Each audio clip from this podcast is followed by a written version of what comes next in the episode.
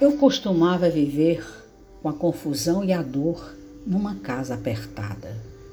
Mas então encontrei o amigo e comecei a embriagar-me e a cantar a noite toda. A confusão e a dor começaram a jogar sujo, fazendo ameaças com uma conversa assim.